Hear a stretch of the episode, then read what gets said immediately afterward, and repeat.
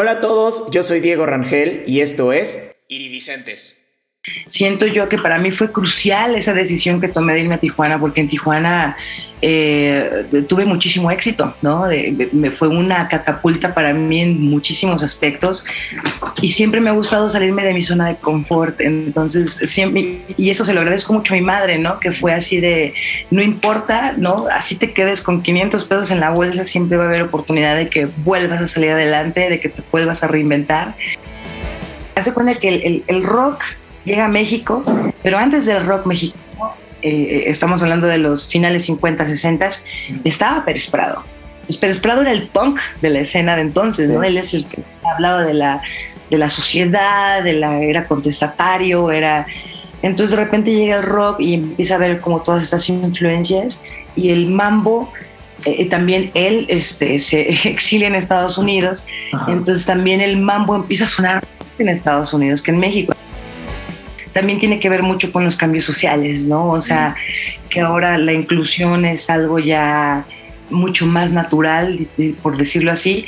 Este, la crítica que vemos sobre todo, y si hay cierta homofobia todavía, la vemos de pues, los cincuentañeros para arriba, ¿no? O sea, entonces en realidad la brujita, la brujita y su música, ella misma va para estas últimas generaciones. Definitivamente aventarte, tomar riesgos, ¿no? O sea, el, mejor riesgo es tomar ese riesgo. Si te equivocas no pasa nada, o sea, el, chiste es no parar, ¿no? Creer en que siempre va a llegar algo mejor, ¿no? Eso, y porque va a llegar algo mejor. Amantes de la buena música y de las historias, este es Iridicentes, el podcast en donde cada semana tendré conversaciones inspiradoras con personas que están innovando en la industria musical. Hoy me acompaña Marla Gámez. Marla es una mujer chingona. Empezó su carrera como locutora de radio en Querétaro, luego emigró a Tijuana, en donde se convirtió en una de las voces más reconocidas de la ciudad y así empezó a hacerse camino en la industria musical. Actualmente es manager de Rubén Albarrán, la Orquesta Pérez Prado y la Bruja de Texcoco. En esta plática hablamos sobre la historia de Marla, sobre cómo salirte de tu zona de confort, confiar en tus decisiones, la inclusión y mucho más. Sigue a Marla en sus redes sociales que te voy a dejar en la descripción del episodio. A mí me encuentras como arroba podcast en todos lados. Ahora sí, espero que disfrutes esta gran charla que tuve con Marla. Marla, bienvenida a Iridicentes. Eh, para mí es muy padre tenerte por acá para platicar sobre tu historia, sobre tu trayectoria en la industria musical, eh, para poder compartir y poder eh, que la gente que nos escucha se inspire en tu historia. ¿Cómo estás hoy? Pues muy bien y muy agradecida, Diego, y aparte, pues qué bueno que, que, tú estés creando esos contenidos, ¿no? Siempre es bonito compartir cosas que a lo mejor le puedan servir a alguien más o que se pueda encontrar como cierta inspiración. Así que pues muchas gracias por considerarme para eso y yo encantada de compartir todo lo que he aprendido y pues también siempre con la apertura de, escucharte qué más tienes en tus podcasts para ver, porque yo también tengo muchas ganas de aprender. Entonces... Oh. es como compartir cosas. Así que muchas gracias. Una retroalimentación, ¿no? O sea, al final Creo que, como dices, creo que eh, las, lo que nos ayuda como a conectar con las personas son las historias de las, de las otras personas, ¿no? Porque pues entiendes de dónde vienen, por qué hacen lo que hacen. Entonces, esa forma de conectar está muy padre y pues a mí me gusta llevar esta, estas pláticas hacia ahí, ¿no? Em, Eso. Antes, antes de, entrar a, a, tu historia y a la plática, Marla, me gusta eh, empezar estas entrevistas o estas pláticas con unas pequeñas preguntas rompehielo la dinámica es que, es que me, me, respondas con lo primero que se te venga al corazón, ¿vale? Ok, va, Venga, la primera pregunta es, ¿qué soñabas ser cuando eras niña? Cuando era niña quería ser o investigadora privada o carnicera. Órale, carnicera. Qué cool. Algo que no, algo a lo que nunca le dirías que no. Ah, definitivamente unos tacos de pastor, nunca. O unos elotes. ¿Con todo? ¿Con chile del que no pica o el que pica? Con todo, con chile del que pica, por favor. Excelente. Si tu canción favorita tuviera un sabor, ¿a qué sabría? Híjole, sería un poquito amargo dulce, ¿no? Este, esas fusiones de, cosas distintas, ¿no? De, cosas diferentes, siempre me gusta mucho lo diferente. Súper. Em, ¿Qué te pone la piel chinita? la música, ¿no? Música eh, eh, se me hace que es una herramienta muy eh, de las más importantes para crear empatía, para crear, mover emociones, mover cosas. La música siempre me ha puesto la piel chinita. Súper, qué padre. ¿Qué fue lo último que hiciste por primera vez? Lo último que hice por primera vez eh, será tal vez eh, tener una... híjole, es que es, siempre vivo muchas primeras veces, entonces es ah. difícil como condensarlo en una.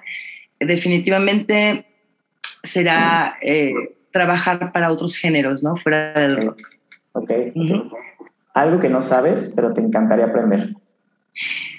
Eh, soy una súper, híjole, en inglés se dice a sucker, ¿no? Soy súper, súper fan de la historia.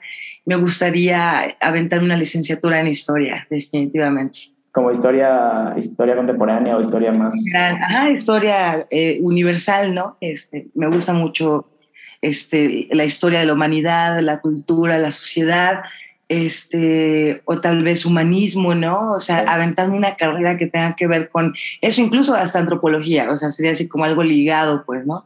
Y eso siempre ha estado así como que, uff, me encantaría hacerlo. Qué cool, qué cool. Fíjate que mi, mi, mi materia favorita en la prepa era justo historia universal. También me encanta la historia. Yo igual, y ya se cuenta que todo lo que consumo en contenidos y todo tiene que ver con la historia, este, con el pasado, como el, el entendernos socialmente, ¿no? Ah, claro. Y ya por último, Marla, ¿cuál es tu lema de vida?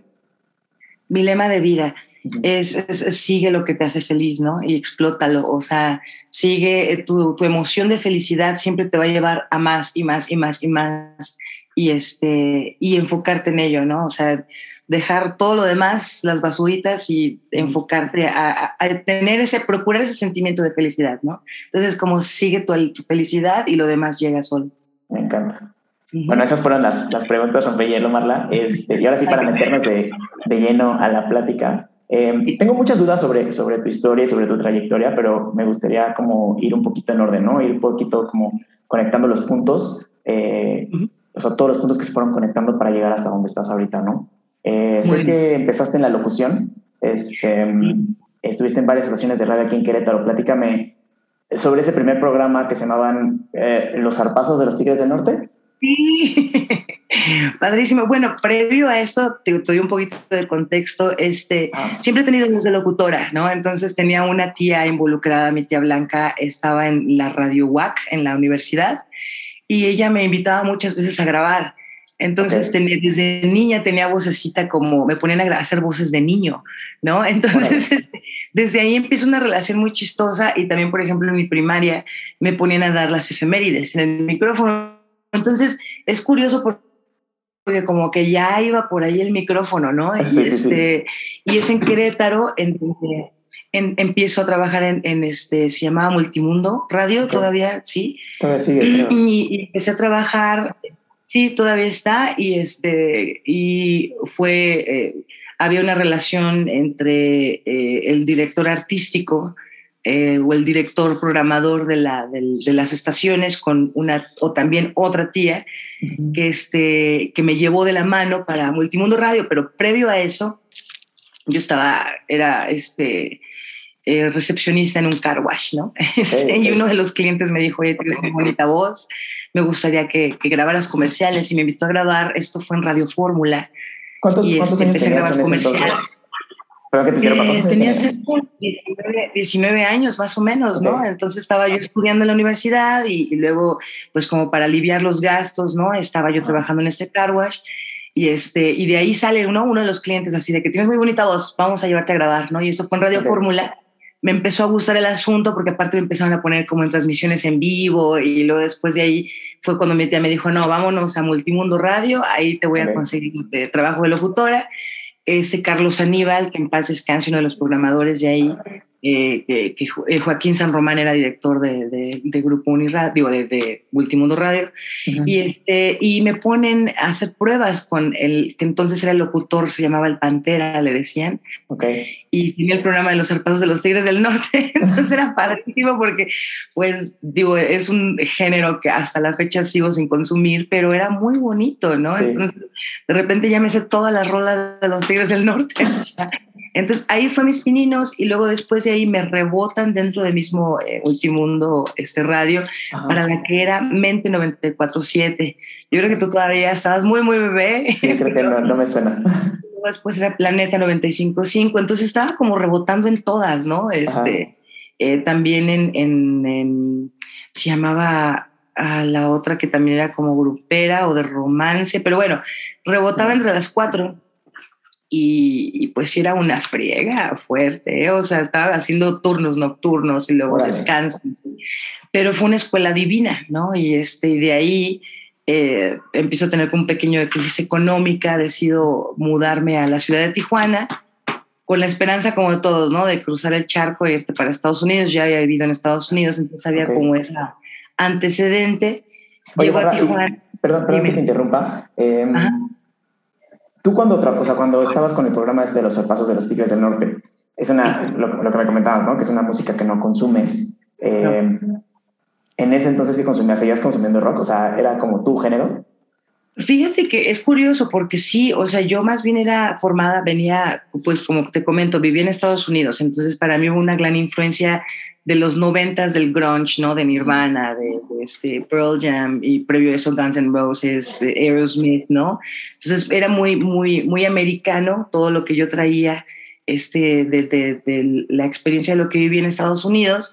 Entonces obvio conocí a los Tigres del Norte porque pues siempre tienes a los parientes norteños y, sobre todo en Estados Unidos mis parientes latinos que consumían mucho grupero, ¿no? entonces tenía ese antecedente y por eso, pero no lo consumía en sí, yo era como rockerita, ¿no? sí, sí. Y entonces llegaste, llegaste a Tijuana con estas, con vistas a pasar al otro lado, ¿no? O sea, regresar a Estados Unidos. Sí, o sea, como todos. ¿cómo, llegaste a Tijuana? O sea, ¿cómo fue? ¿Quién te, quién te contactó? ¿Tú te fuiste o cómo? No, pues en sí, fíjate que, o sea, empecé a tener como crisis económica, ¿no? O sea, el, típico de que en la estación de radio, en las estaciones de radio, pues me pagaban una propina prácticamente. Y yo para entonces, pues era mami, eh, soy mami soltera, ¿no? Y este, en aquel tiempo, pues mamá, mamá soltera joven y este, y pues tener que buscar oportunidades para poder generar más. Y aparte me gustaba la idea de cambiar también un poquito de ciudad, ¿no? Querétaro, al final de cuentas, en aquellos tiempos, ahora sé que hay muchas más cosas, ¿no? Pero en aquellos tiempos la radio y las comunicaciones eran muy, muy pocas. Entonces las oportunidades en, en, en, los medios de comunicación eran muy nulas. Entonces yo dije, bueno, pues con un poquito de la experiencia que traigo, con un poquito de la universidad, pues me puedo ir a Tijuana y de ahí de Tijuana buscar la posibilidad de encontrar trabajo en Estados Unidos, ¿no? Lo curioso del asunto es que me voy a Tijuana y al mes ya estaba en una estación de radio, ¿no? Y era de las mejores en la ciudad. Entonces fue así de, bueno, pues, ¿para qué moverle? ¿Para qué me voy a Estados Unidos y aquí me está yendo súper bien, ¿no? Sí, sí, sí. Oye, ¿y, ¿y cómo te sentías estos primeros días en Tijuana? O sea, llegabas de Querétaro en una crisis económica Em, con vistas a pasarte a Estados Unidos, digo, consigues este trabajo en la estación, pero ¿cómo, cómo fueron esos primeros días? ¿Cómo te sentías? Fíjate que eh, mi mamá siempre fue muy nómada, entonces eh, el, asunto de eh, iniciar una nueva vida en lugares diferentes fue algo que nunca me atemorizó, ¿no? Entonces para mí el cambiar de un ámbito, de escenario, de clima, de, de gente, siempre me ha significado un renacimiento, ¿no? Entonces siento yo que para mí fue crucial esa decisión que tomé de irme a Tijuana, porque en Tijuana eh, tuve muchísimo éxito, ¿no? me fue una catapulta para mí en muchísimos aspectos y siempre me ha gustado salirme de mi zona de confort, entonces siempre, y eso se lo agradezco mucho a mi madre, ¿no? Que fue así de, no importa, ¿no? Así te quedes con 500 pesos en la bolsa, siempre va a haber oportunidad de que vuelvas a salir adelante, de que te vuelvas a reinventar y, y conocer nuevos lugares, entonces fue difícil en el aspecto en que, pues sí, no tenía tanto dinero, ¿no? Pero tenía todas las ganas del mundo, toda la, fe, ¿no? Tenía, me sentía inspirada, me sentía eh, eh, como es una nueva vida, ¿no? Un nuevo clima. Entonces, creo que es algo que le aprendí mucho a mi mamá y, se lo agradezco infinitamente, ¿eh? O sea, sí, me imagino. Tengo miedo de cambiar, ¿no? O sea, eso, eso es algo muy lindo. Y yo recomiendo, ¿eh? O sea, en todos los aspectos, yo recomiendo siempre a toda la gente, vete a vivir mínimo seis meses a otro lugar, mínimo. Y te abre la mente, te abre eh, o sea, infinidad de cosas, ¿no? Totalmente de acuerdo. Yo viví, fíjate, yo viví dos años, yo soy de aquí de Querétaro, eh, me fui a vivir dos años a Guadalajara y sí, y sí es como, eh, o sea, no sé, una, como dices, no, Querétaro, y ahorita ya hay muchas más cosas, pero igual sigue siendo una ciudad chiquita, ¿no? A comparación a Guadalajara, Monterrey, Ciudad de México, este, y sí te abre totalmente las, la, la mente. Sí, la perspectiva, ¿no? Conoces otro tipo de gente, otro tipo de cosas, sistemas, este, uh -huh. yo, yo lo recomiendo mucho a todos, a todos, sal, salte de tu pueblo un ratito. o sea, sí, totalmente, yo también estoy de acuerdo contigo. Y, y, además también, o sea, me llama mucho la atención, o sea, creo que cuando tú, voy a decirlo como así, o sea, tú vibras en una energía de, de expectativa, de optimismo, pues vas, a, vas recibiendo también eso mismo, ¿no? Como en tu caso, o sea, luego, luego que llegaste, recibiste este trabajo en, la, en, en esta no, gran estación de radio. Bien. Sí, no recuerdo bien, eh, hay un escritor que dice que la juventud tiene que ver más con la curiosidad que con el físico, ¿no? Cuando dejamos de ser curiosos eh, es cuando envejecemos. Entonces, la oportunidad de cambiar de una ciudad o de un ambiente o de renacer, incluso es más, es psicológico. Terminamos una relación y nos cortamos el cabello y nos hacemos cambio de look. O sea, cualquier cambio siempre te va a traer como ese sentido de novedad y curiosidad, ¿no? De qué es lo que va a pasar después y sí. empiezas a enamorarte de tu entorno, de tus capacidades. Ya no piensas si estás enfocado en tus problemas actuales, sino en crear cosas nuevas. Claro. Entonces, yo soy así ferviente creyente de eso, ¿no? De que la curiosidad es la fuente de la juventud.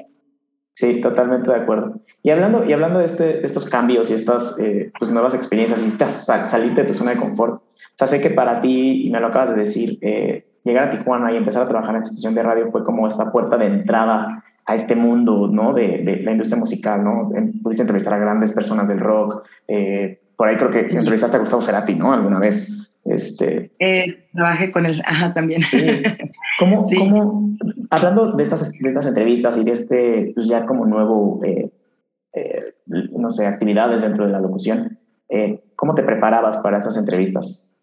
Pues fíjate que nosotros, digo, ah, está chistoso, ¿no? Porque a mí, me, a mí me, todavía me tocó la radio sin internet, ¿no? Entonces todavía era hacernos de revistas, de, sí. de, de, comprar discos, ¿no? De escucharlos, de, de, de empaparnos, de buscar notas, eh, eh, no sé, de, de, libros, ¿no? Referencias. Entonces, para entonces, pues ya teníamos nosotros, eh, yo soy adolescente noventera, pero tengo escuela musical ochentera, ¿no? Okay. Este, mi, yo conozco a Soda Stereo por, por mis hermanos, ¿no? Y digo, todo esto sí, como dices bien, ¿no? Todo esto inicia en la locución, empiezo a tener acercamiento a artistas, pero principalmente es en Tijuana, donde tengo acceso a artistas como Gustavo Cerati, entrevistamos a infinidad, más incluso hasta Alejandra Guzmán entrevisté porque la considerábamos rock en español, imagínate. Sí. Entonces, no, dentro de trabajar es rock en español y me da este acercamiento. Entonces entrevistamos a Lucibel, Babasónicos, eh, infinidad de bandas que tienen que ver prisioneros, ¿no? Entonces empiezo yo como periodista, porque además eh, de locutora, efectivamente empiezo a hacer una investigación, ¿no? Entonces claro. encontrábamos recursos como revistas, como eh, libros, eh, y escuchar la música, ver cuáles eran sus influencias, generar preguntas de los mismos discos, ¿no? O sea, entonces era muy padre porque en serio, te lo juro que sí le echaba ganitas. Entonces me hice muy buena entrevistadora, de hecho, o sea, sí, sí, sí. y me encantó porque es lo que me trajo la radio también, ¿no? Antes de todo lo que tenía que ver con producción, ¿no? O sea, claro. como periodista empecé así y, y, y era, esos eran los recursos, o sea, era comprar revistas, periódicos, buscar libros, ¿no? Antes del Internet. Es que, es que ahorita el Internet, o sea, y te pregunto esto porque ahorita te puedes meter a Google y investigas y te salen mil cosas, ¿no? Sí. Eh, y antes tenías que ir pues, a lo que dices, ¿no? A las revistas, a tal vez a otras entrevistas de radio que se hacían y que estaban grabadas por ahí. Sí, sí, sí a buscar eh, eh, cosas, o sea, no se nos decía, ¿sabes qué?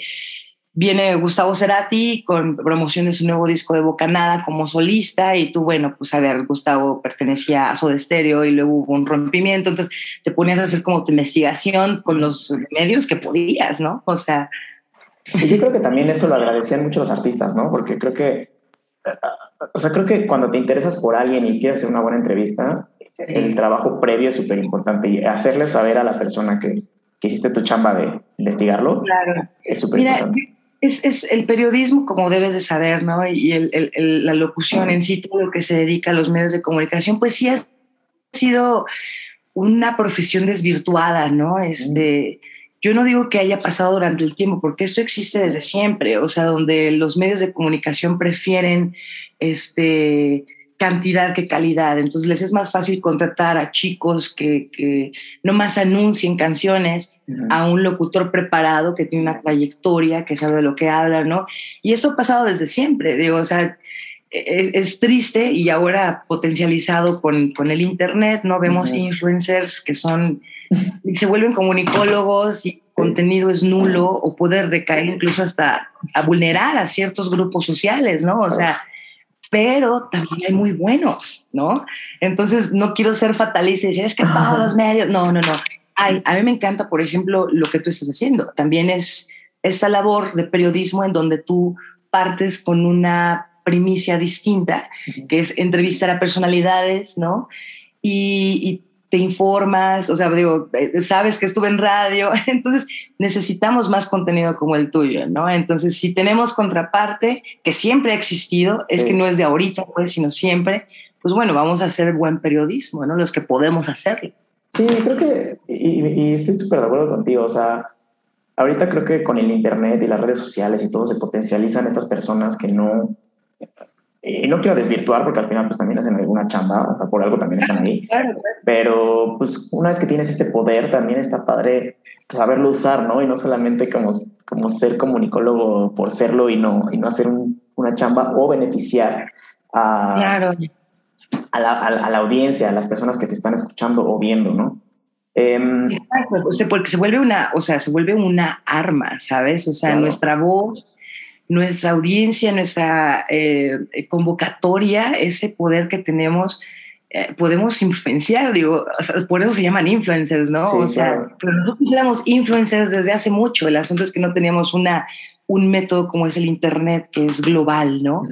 Entonces, muchas de estas voces pueden ser sumamente peligrosas y es una responsabilidad, o sea, lo vemos en casos de influencers que han provocado hasta suicidios, ¿sabes? o sea, exacto o, o, efectivamente fomentan el odio, un discurso homofóbico, misógino, infinidad de cosas. Entonces sí es una responsabilidad el saber comunicar y, y pues ejercer esta, eh, la profesión como, como se debe, ¿no? O sea, son, debemos de ser completamente objetivos, ¿no? Este, informar, hablar de las diferentes perspectivas. No somos ni tenemos autoridad para juzgar o formular juicios, sino proponerle al lector o a, la, o a la audiencia de que ellos mismos formen su juicio, ¿no? Y esto no lo toman en cuenta miles de influencers y es peligroso. Es muy, peligroso. La, la, voz, sí, como dices, creo que es una de las armas más poderosas. La palabra es súper poderosa.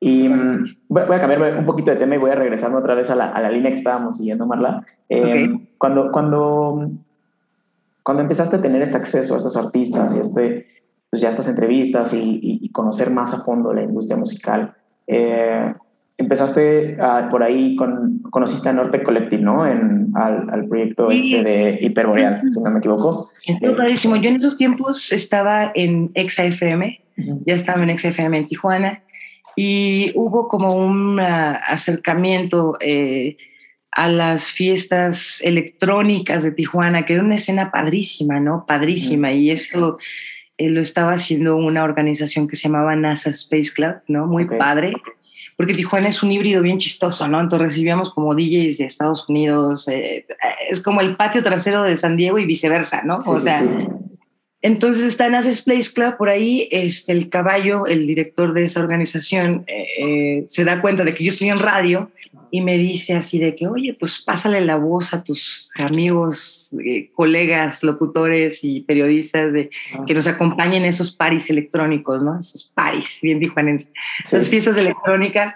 Y, este, y pues empiezo a, a, hacerlo, ¿no? Y así como, ah, pues encantada, ¿no? Empiezo a repartir este, pósters. Me acuerdo que en aquellos tiempos ya teníamos como ICQ y cositas así en el internet. Ya estábamos usando el hi-fi. existía el hi-fi. Ajá, existía el hi-fi y este, y no se me acuerdo bien si MySpace ya estaba o no, pero bueno, ya, ya había como cierto movimiento en internet y emails y todo eso, ¿no? Entonces, ahí ya empiezo yo a fungir un poquito como RP musical. Okay. Eh, ahí todavía... Se dio solito. Sí, ahí, empezaste ya, o sea, RP, pero con... O sea, porque sé que eh, Norte Collective fue tu primer trabajo de management, ¿no? No, no, no, más bien fue de relación pública ahí, ¿no? O sea, de su chica de medios, haz de cuenta, ¿no? Yo empecé con, este, para esto, pues me empiezo a involucrar en la escena electrónica junto con, invitada por César, ¿no? Y de repente este, em, conozco a los chicos de Nortec, me entero que por en ese tiempo también ellos estaban lanzando un disco, estaban como promoviendo cosas. O sea, este puesto de relación pública en medios de comunicación no existía en Tijuana. Había nociones, pero no tan desarrollado como tener a una periodista haciendo comunicados, ¿sabes? Todo esto, toda la infraestructura que era. Entonces me invitan y es por, pero es por el caballo en sí, por César Hernández, que llego yo a Nortec y de Nortec me invitan a participar en el lanzamiento de este disco que fue en Tijuana y es donde más o menos formalmente me vuelvo la chica de medios, ¿sabes? Entonces empiezo a manejar este, distribución de boletines, distribución de discos de música, a generar notas en periódicos. Para ese tiempo Norte ya tenía como un cierto peso a nivel nacional, entonces también empiezan a buscar medios eh, eh, desde la Ciudad de México, ¿no? En Tijuana para conseguir información de Nortec. Entonces está padre porque se vuelven mis padrinos prácticamente ellos, donde ya oficialmente fungo como, como eh, coordinadora de medios de comunicación para, para eventos y artistas, ¿no? O sea, y yo sería de locutora, entonces estaba como que todo relacionado, ¿no? Claro, sí, sí, sí. Fue en el, oficialmente fue en el lanzamiento del disco de Tijuana Sound Machine. Órale, sí, o sea, eh, me encantan estas, estas historias de que, no sé, tú empezaste como en la locución sin idea de a dónde ibas a ir, o sea, supongo que cuando empezaste no, tenías ni idea que ibas a terminar en donde estás ahorita, ¿no? Pero si lo ves también para atrás, pues sí tiene que ver, o sea, sí, todo fue pasando y todo va teniendo que ver y, y, es lo que me encanta como de conectar estos, estos puntos. ¿Qué, qué crees? O sea, porque tú tenías como mucha experiencia en locución, ¿no? Eh, por ahí ya te estabas como metiendo, pero aún así como que estas habilidades apenas las estás como forjando. ¿Qué crees que vieron en ti los Norte Collective para poder darte esta oportunidad de, de RP, de combinadora de medios? Pues creo que fue una oportunidad para las dos partes, ¿no? O sea, ellos también no tenían esta, como bien, eh, esta relación pública con medios y yo nunca había trabajado con artistas, entonces así de esta forma, ¿no? O sea, más que como periodista, como periodista. Entonces creo que fue de ambas partes, ¿no? O sea, ellos me necesitaban, yo los necesitaba, nos aportamos algo que, que a los dos nos hizo un beneficio, ¿no? Incluso, por ejemplo, también, aparte, yo aprovechaba, este, y entrevistaba a los artistas con los que estaba trabajando. Entonces fue así como logré, por ejemplo, la primera nota, porque este, mi colaboración con Rolling Stone México, ¿no? Una de mis primeras notas en donde los entrevisto por tener acceso directo con Pepe y Ramón, les hago una nota y salimos en Rolling Stone. Entonces a ellos los benefició, a mí me benefició y todo el mundo terminó feliz, ¿no? Entonces, este, nace una, nace una relación muy bella ahí, ¿no? O sea, empezamos a, este, a trabajar en ello y, este, y como padrinos Norte y César Hernández, ¿no? Este, me llevan de la mano a una productora, la más grande de Tijuana en, en rock, porque Tijuana es muy rockera, que se llama Producciones Bulldog, ¿no? Es así como llego yo ahí, ¿no? O sea, de la mano de, de, de Ramón, Pepe y César Hernández a, a, empezar ya a trabajar en una productora vuelvo a coincidir con, con Cerati, ¿no? Con, con Gustavo, pero ahora como RP. La primera vez lo entrevisté. La primera vez como periodista. Ya trabajaste. Pero ya como RP. Ajá, ya como su chica de medios, ¿no? O sea, y, pues así con 20 mil artistas, ¿no? O sea, entonces con esta casa productora, Producciones Bulldog, que pues sí fue también otra universidad, ¿no? Fuertísima este, que también me formó mucho para la industria. Wow, me, me encanta cómo, cómo, fue, cómo vas llegando hasta, o sea, cómo vas llegando de locución, luego RP, luego ya una productora, o sea, la, productora más grande de Tijuana eh, para trabajar en medios, y empiezas a trabajar con varios artistas. Em, ¿Cómo diste este brinco de, de RP o de coordinadora de, de medios allá a management? Está, está curioso porque, bueno, primero como locutora, este, recorrí casi todas las estaciones de radio en Tijuana, ¿no? Siempre fue, afortunadamente, siempre me tocó en las etapas, en las mejores etapas de las estaciones. Entonces, me tocó ser, en realidad, sí me hice de renombre en Tijuana. Entonces, el estar en radio y ocupar esos lugares este, de, de, de estrellato, por así decirlo, de radio, me da mucha eh, apertura para tener contactos, ¿no? Entonces, aprovechando esa pequeña fama que tuve, este, empiezo a relacionarme con eh, eh, medios de comunicación, con personas claves en la industria, con artistas, con escritores, cineastas, videoastas, de todo. Entonces me integro a este mundo, las oportunidades en radio empiezan a bajar, ¿no? O hacer el último trabajo que tuve en radio en Tijuana este, fue en una estación en donde no me sentía a gusto. O sea, ya era así de ni la música me cuadraba, ni yo cuadraba para la estación, o sea, era incómodo. Entonces dije, mejor hago una pausa en radio. Es muy doloroso, te lo juro, fue una decisión muy dolorosa. Digo, porque amo la radio, ¿no? La amo, la tengo en, es parte de mi DNA, o sea, de mi ADN, perdón. Y este, y, pero, pero empiezo a trabajar más para producción como RP, ¿no? O sea, te platico esto porque este, de ahí, cuando ya me oficializo como la chica de medios de esta productora, eh, empiezan a buscarme bandas, ¿no? Pero de toda la vida, desde locutora, pues me mandaban demos, me mandaban CDs, siempre había como esta relación con las bandas locales, ¿no? O sea, me buscaban, me mandaban este, su material, este, desde, desde ya como locutora. Y luego mi colaboración con Rolling Stone, este, entonces todo el mundo me buscaba para esto y como chica de medios, pues también. Este, y de repente empiezo a encontrar ciertos talentos locales que me llaman la atención y que digo yo, bueno, pues les veo oportunidad, empiezo más o menos como a asesorarlos de cómo llegar a tener promoción en medios y de repente empiezan a decirme, oye, pues ¿por qué no te vuelves manager? ¿No? O sea, mi primer contacto con management fue con los Kung Fu Monkeys, ¿no? Okay. Kung Fu Monkeys, donde empiezo a hacerles un poco de management, pero déjame decirte que yo estaba bien bebé en ese tema. ¿no? Así de, de súper bebecita y lo poco que sabía de medios de comunicación y, promoción, pues lo aplicamos, pero también faltaba expertise en cómo lidiar con una banda que tenía problemas, ¿no? Todas, todas las bandas tienen problemas y yo no sabía lidiar con ello, ¿no? Entonces sí llegó un momento en que me harté y dije, ay, no, bye. o sea, no estoy para estas Eso cosas. no. Pero a su vez luego me volví a relacionar con Nortec, pero ahora con Hiperboreal, ¿no? Okay. Empiezo de management con ellos. Este, y también empiezo, ahí sí empiezo a tener como un poquito más de eh, bases para promoverlos, eh, hacer booking, hacer fechas, hacer, promover su disco que me tocó lanzar el de ¿cómo se llamaba? Que es muy bueno el disco, se me fue el nombre. Pero bueno, Hiperboreal sacó un disco padrísimo, nos tocó hacer el lanzamiento y hacer gira y todo lo demás. Y, y ahí es donde empiezo a hacer ya pininos profesionales de Ok. management, ajá, de representación. Ajá, ya representación como tal. Bien. Em, Exacto. a mí, bueno, me, me, me da mucha curiosidad saber, o sea, empezaste con estas bandas emergentes, vamos a decirlo, ¿no? Luego te saltaste a Nortec, que si no era emergente, pero tampoco era, no sé, como que le siento que más en el centro del país, como que Nortec no pegaba tanto como me imagino en el norte, ¿no?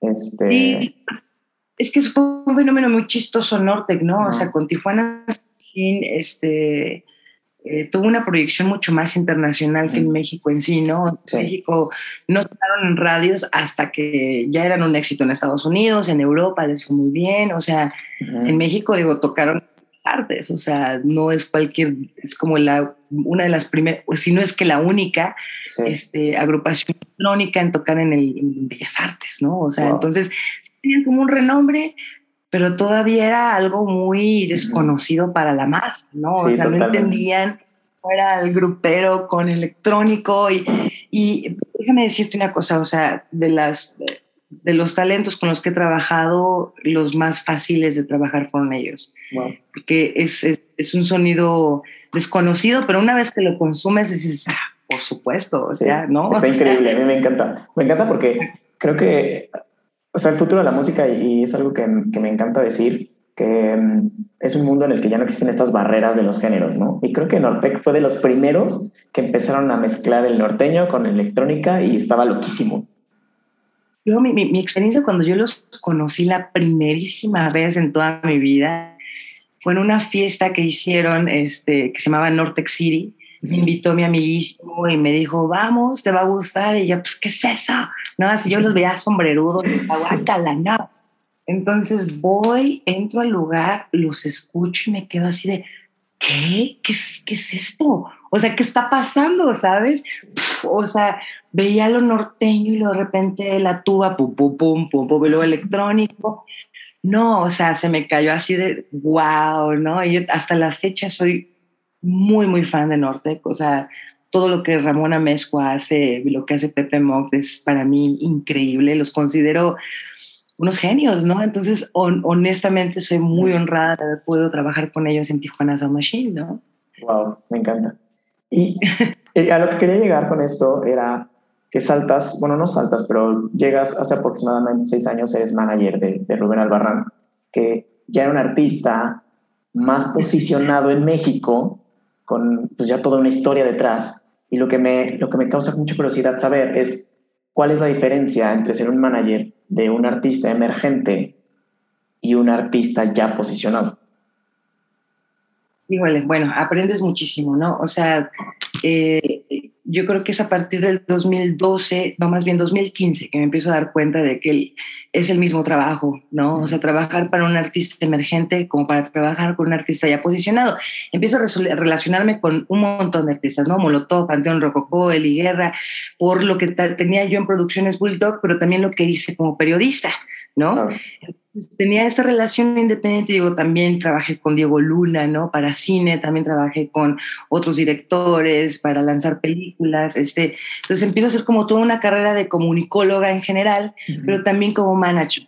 Entonces me empecé a dar cuenta de que la labor que realizas para una banda emergente es la misma labor que haces para una posicionada, la diferencia es que la posicionada sí te paga, honestamente, digo, claro decirlo, pero pues llega un momento en que tienes que comer, ¿no? o sea, eh, afortunadamente empiezo yo a trabajar con, con Booking, ¿no? Empiezo a programar dos, tres artistas para ciertos festivales, entre ellos a Norte, que Molotov, a Plaslina Mosh. Empezamos a trabajar con otras fechas, ¿no? Ya como booker, ya nada que ver con los medios. Y empiezo a digo, bomba estéreo, eh, eh, infinidad, ¿no? Empezamos a trabajar, em, em, empiezo a hacer mis pequeñas producciones yo sola, ¿no? Entonces ya empiezo yo como eso y, mientras tanto seguía trabajando con algunos artistas como management. Eh, de repente paro en management, empiezo a trabajar más en, en booking, ¿no? Y con Rubén ya teníamos una relación y digamos, no, no éramos amigos, pero sabíamos quiénes éramos, ¿no? O sea, y de repente me sale la oportunidad de hacerle eh, su production, ¿no? Para una pequeña gira con Hopo. Entonces, eh, hago Hopo, que esto fue en Mexicali, Tecate y Ensenada. Y empiezo a viajar con ellos, ¿no? Y de repente Rubén me dice, oye, pues tengo ganas de hacer unos, un no o un, bueno, un, un sonidero, ¿no? Un, un y de ahí empiezan a hacer la relación, ¿no? O sea, de ahí saltamos a que le consigo dos, tres tocaditas, este, empezamos a viajar juntos, ¿no? Yo a hacerme cargo de, de, llevarlo, a que se presentara como DJ. Y de ahí de repente fue así de, oye, pues, ¿qué onda, no? Pues ya. a ver, este, yo necesito, tú necesitas una manager, ¿qué onda, no? Y pues efectivamente ahí hacemos un trato que fue muy padre porque fue también en Bellas Artes, ahí nos vimos, ahí platicamos y ahí nos tiramos la onda profesionalmente.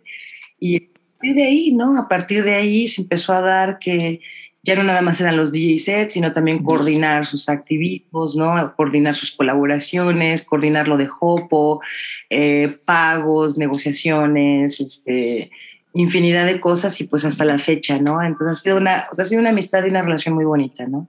Y con él he aprendido infinidad de cosas, ¿no? Entonces de ahí sale la oportunidad de ser también manager de la Bruja Texcoco, de la Orquesta Pérez Prado. Pues, aquí estamos.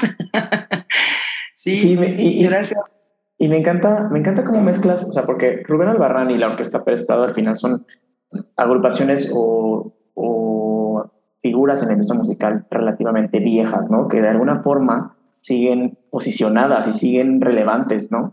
Por otro lado, la, bruja de Texcoco, que es esta artista, esta artista emergente, que, que, va rapidísimo, ¿no? O sea, está, está impresionante. Y fíjate que no sé, o sea, no sé en qué momento, y la verdad nunca lo había pensado, en, en qué punto empiezo yo a elegir talento como con un perfil muy único, ¿no? Sí. Por supuesto, me, me, han salido oportunidades de ser manager de, de, muchos artistas, ¿no? Rubén se vuelve un gran referente, entonces todo el mundo empieza a buscarme, no todo el mundo, o sea, muchos artistas ya posicionados empiezan a buscarme, a decirme, oye, pues, ¿qué onda? Yo quiero una manager. Pero casualmente, es muy curioso, me empiezo a dar mi taco, ¿no? Empiezo a decir, nah, no, no, este no, no este, prefiero seguir con mis eh, bookings y cosas así por el estilo. De repente aparece la Orquesta Pérez Prado, lo estaba trabajando una conocida y trabajando entre comillas porque no hacía mucho.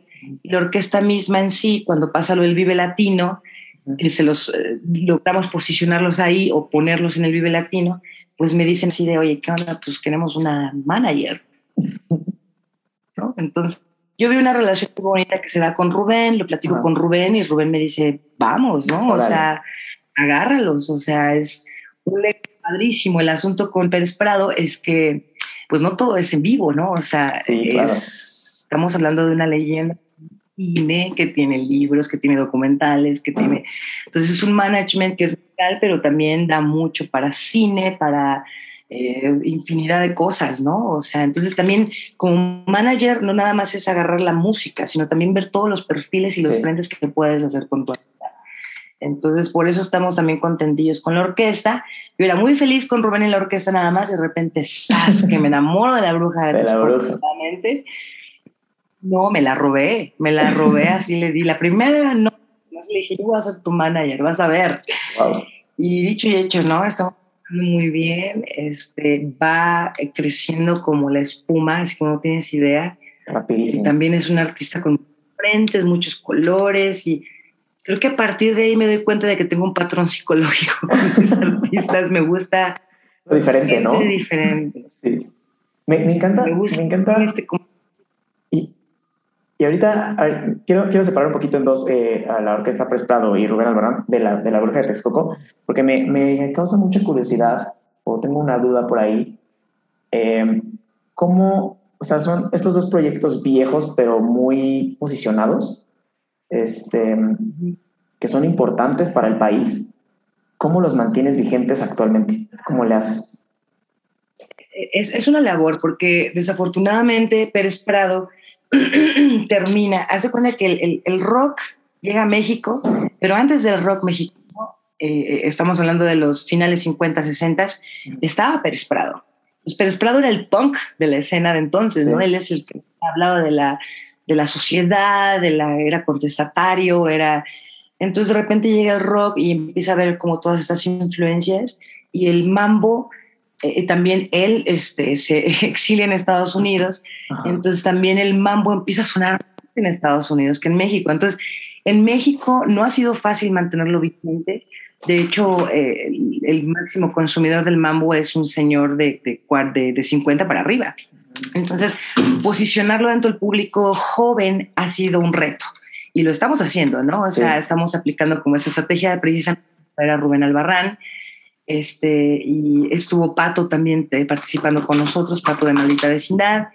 Este, entonces, encontrar como esas, estas estrategias, ¿no? Donde, donde podamos presentarlo nuevamente a un público joven, ¿no? Y que sea apreciado, porque en realidad el mambo lo encuentras en todas partes y es el género máximo eh, que ubica a la latinidad, ¿no? Este, si escuchas en las películas ponen mambo es porque algo latino va a pasar, ¿no? Se utiliza en la entrega de premios, películas, la última que vimos fue la de Irishman, este, en, series de televisión sale Pérez Prado, entonces es un referente que tenemos, sí, y, te lo juro que lo hacemos en serio, o sea, claro, porque tenemos una orquesta que sigue vigente, sigue, nunca ha parado, sin embargo no ha llegado todo el mercado posible, Entonces, sí ha seguido, nunca ha parado y es su orquesta, o sea, es la que viene de su orquesta. Este, pero también estamos buscando otras estrategias, ¿no? Por ahí viene un documental, por ahí viene este, en las plataformas famosas. Entonces vienen proyectos muy interesantes con ellos. Y pues Rubén es un enamorado de Pérez Prado, ¿no? Desde, siempre. Entonces, eh, ahora darle voz a él, a Damaso con la voz de, de, Rubén, pues también es como un regalito, ¿no? O sea, a Rubén le encanta, le encanta. Entonces, eh, hecho en el Vive Latino nos decía que estaba más nervioso por cantar con, Dam, con, con Pérez Prado que, y esa noche con Café Tacuba también, ¿no? Entonces, soy más nervioso de cantar con Pérez Prado. Entonces fue un éxito. Entonces la gente, definitivamente Rubén es un excelente padrino, ¿no? Sí, y aparte me encanta cómo, cómo es importantísimo, creo que la, la colaboración y meter estas nuevas tecnologías o estas nuevas plataformas como las redes sociales, los documentales, a estas, estos proyectos que ya son viejos, pero que siguen siendo vigentes porque pues, ya, es, parte de la historia, ¿no? Ya es parte de la historia musical del país. Eh, Háblame un poquito, ahora, ahora háblame de la bruja de Texcoco, que es como totalmente lo, no lo opuesto, pero sí es muy nueva y, y, es muy, o sea, va subiendo rapidísimo, ¿no? De este lado, ¿cuáles han sido los retos de enfrentar un proyecto que ha crecido tan rápido? Pues fíjate que el, el reto es eh, precisamente... no, es que más bien no podría decir reto, ¿no? Es como algo Em, muy natural en ella, o sea, tiene una apertura enorme y pues obvio, eh, también tiene que ver mucho con los cambios sociales, ¿no? O sea, que ahora la inclusión es algo ya mucho más natural, por decirlo así. Este, la crítica que vemos sobre todo, y si hay cierta homofobia todavía, la vemos de pues, los cincuentañeros para arriba, ¿no? O sea, entonces en realidad la brujita la brujita y su música, ella misma va para estas últimas generaciones, ¿no? Que ya conocen lo que es a un hombre trans, a una mujer trans, y ya hablamos de inclusión, que ya hablamos de feminismos, de, más, de nuevas masculinidades. Entonces, llega en un muy buen momento la brujita, en donde todo esto pasa y, empieza a, aparte, digo, aparte de representar este, ¿sabes? O sea, su, su frente eh, en, como una mujer trans, ¿no? También representa el rescate de lo que es la cultura eh, mexicana, ¿no? O sea, sus huipil, flores, su piel morena, ¿no? Este, eh, sus rasgos indígenas, ¿sabes? O sea, todo esto, verlo en un escenario cantando, porque aparte es, este, es multiinstrumentista. que poder pronunciar esa palabra. Multiinstrumentista. Exacto. Entonces e, es una genio, ¿no? O sea, es una genio y sumamente sensible y, y, nos hallamos en ella, mujeres, hombres, ¿sabes? Nos encontramos en su música. Entonces, creo que el reto, entre comillas, porque no lo es, ha sido un poco eh, abrir más su nicho, ¿no? Eh, es una artista que antes de mí estaba muy desarrollada en lo que es la comunidad, en un ámbito cultural un poco underground, ¿no? Y ahora es eh, el, reto, te digo que entre comillas, porque no es reto, ha sido muy natural. Sacar de ahí, ¿no? O más bien llevarla a otros lados, o sea, estuvo en el, Cervantino, en el Vive Latino, que fue este, eh, prácticamente unas semanas antes de que yo ya tomara su, su management. Entonces, ella solita se ha forjado un camino muy bien, para fue muy fácil tomarla y guiarla a partir de ahí, ¿no? Entonces ha sido muy natural con ella, muy, muy natural. Y, y sí, de repente sí estamos así, en junio, sobre todo en los meses de Pride, es como, ah, la locura total, todo, todo el mundo la quiere entrevistar, tiene que salir en todas partes, pero aparte déjame decirte algo muy curioso. En México le está yendo muy bien, pero sabes, en Europa y en Estados Unidos la aman. O sea, es como, es que sí, no sé si has tenido la oportunidad de verla en vivo. Es toda una instalación artística, ¿no? O sea, no nada más es musical, sino es visual y es eh, su mensaje y, es una mujer preciosa. súper sensible y, o sea, para mí es, es, la verdad me siento muy, no creo en la suerte, pero me siento muy afortunada de trabajar con ella. Wow, no, no he tenido la oportunidad de verla en vivo, espero que ya pronto, porque... Pronto se la... Mucho gusto. Ay, por favor. Estaría increíble, porque sí, me encanta el concepto que trae de justo lo que dices, ¿no? De la inclusión, pero aparte de las raíces de México y como que lo junta muy bien y lo hace muy bien, ¿no? Con su arpa y, no sé, me, me encanta digo, hablar de estas nuevas diversidades, ¿no? Es precioso, pero una diversidad incluyente en donde también, como ella bien lo dice, o sea, existen las pieles morenas, ¿no? Existe, no es nada más el, el, hombre homosexual, este, eh, blanco, ¿no? O sea, de, donde se mueve mucho la comunidad, ¿no? También hay este, mujeres trans, hay mujeres, hombres homosexuales, hay hombres trans que vienen de, la, de los indígenas, ¿no? Del indigenismo, del, del, afro, ¿no? De las pieles morenas. Entonces también ese frente es increíble, ¿sabes? O sea, porque vemos a todos estos artistas trans, este, eh, enfocados en un sector que es la comedia, ¿no? Que es la comedia, es lo, lo el, absurdo, el la humillación, ¿no? el, todo es risa, todo es... Cuando vemos una artista seria, que es un músico, que, que, que es eh, multiinstrumentista, mira, me salió, que, es, diseñadora de su propia arte, de su y representa estas comunidades que nunca hemos visto. Entonces, sabes, es súper poderoso lo que trae. Sí, me encanta, me encanta porque sí, aparte también la música siempre ha sido este canal para romper estos paradigmas y para comunicar estas cosas. Y es un canal muy poderoso y que lo haga a través de la música súper poderoso.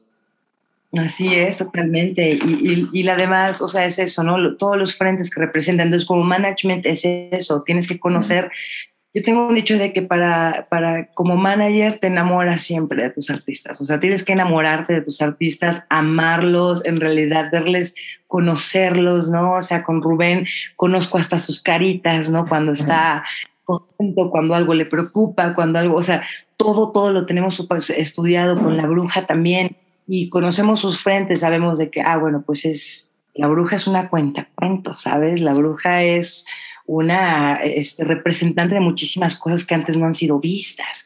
Entonces, todo eso lo tenemos que potencializar como management, decir, a ver, eso es lo que quiero que la gente vea y lo tenemos que vender tal cual. Entonces, es, construimos, construimos esos personajes, no, no que no estén hechos, sino más bien los ordenamos para mostrarle a la gente lo que son, ¿no? Claro. Es chamba con ellos, ¿no? Y la neta, yo me siento súper feliz. Los tres talentos que tengo ahorita soy, soy Increíble.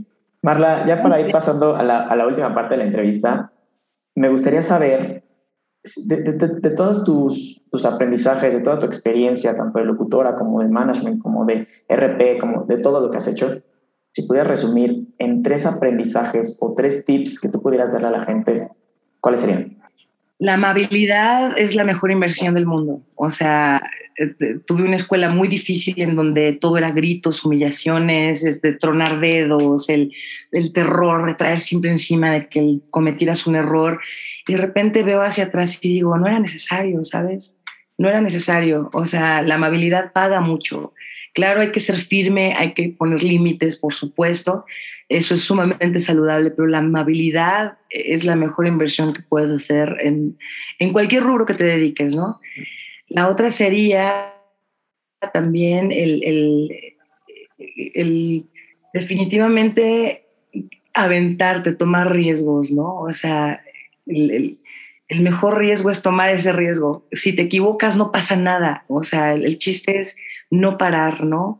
Creer en que siempre va a llegar algo mejor, ¿no? Eso, y, y porque va a llegar algo mejor, ¿sabes? Si crees en eso, siempre va a llegar algo mejor el no, el no, más que nada eso, no, no creer en ti y, a veces nos es difícil creer en nosotros mismos, ¿no?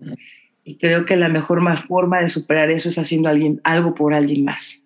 Cuando haces algo por alguien más, la fe en ti mismo regresa, ¿no? Entonces, y por último, creo que el, el, en serio, ¿no? Y eso es como algo que dice Rubén muy seguido, ¿no? Es, es, real eso de que el amor siempre gana, ¿no? O sea, es real.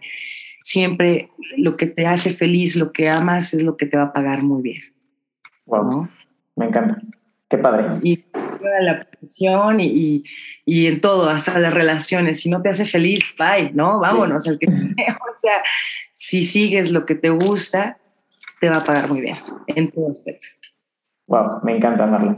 Y ahora tengo, tengo ya dos últimas preguntas para ti antes ya, ya de despedirnos. Em, la primera es, si pudieras escribir una canción y sabes que esa canción la va a escuchar todo el mundo, ¿de qué trataría esa canción? Yo creo que eh, trataría mucho de precisamente eso, ¿no? De no tener miedo a los reinicios, ¿no? Al, al el, creo que culturalmente hemos sido, em, y, en, nuestra sociedad hemos sido muy, digamos, se nos ha, se nos ha eh, enfocado mucho el temor a la muerte, ¿no? Y al temor al cambio, el temor a lo diferente, el temor al, al salir a, hacer algo distinto de la norma. Entonces creo que sí, que iría enfocado en eso, ¿no? O sea, a, una canción que llegara y hablara del, del, de lo bonito que es el cambiar, ¿no? El bonito aceptar los cambios, tanto los de los demás como el generarlos con uno mismo, ¿no? El renacer, arte, o sea, nacemos y morimos varias veces en vida, ¿no? Entonces, no tener miedo, pues, ¿no?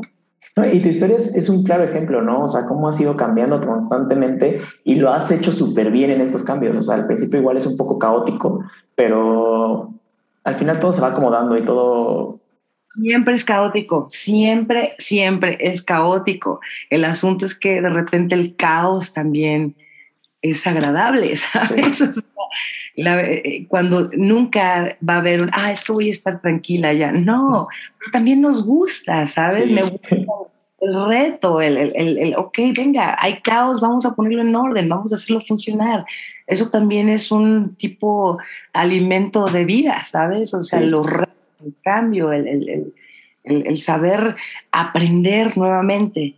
Que te voy a platicar algo rápidamente en torno a esto. Sí. Eh, la pandemia, ¿no?